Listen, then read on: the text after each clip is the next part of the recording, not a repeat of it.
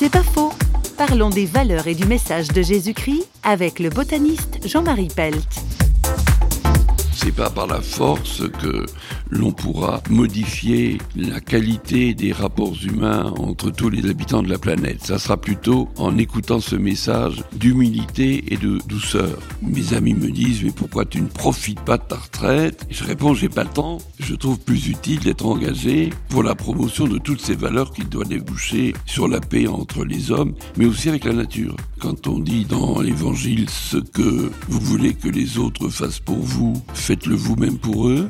Les autres, c'est bien sûr tous les humains, mais ça peut être les animaux aussi. Et je pense que nous devons aller vers une sorte de convivialité universelle qui associe les humains aspirant à la paix à l'ensemble du monde vivant. C'est pas faux, vous a été proposé par parole.ch.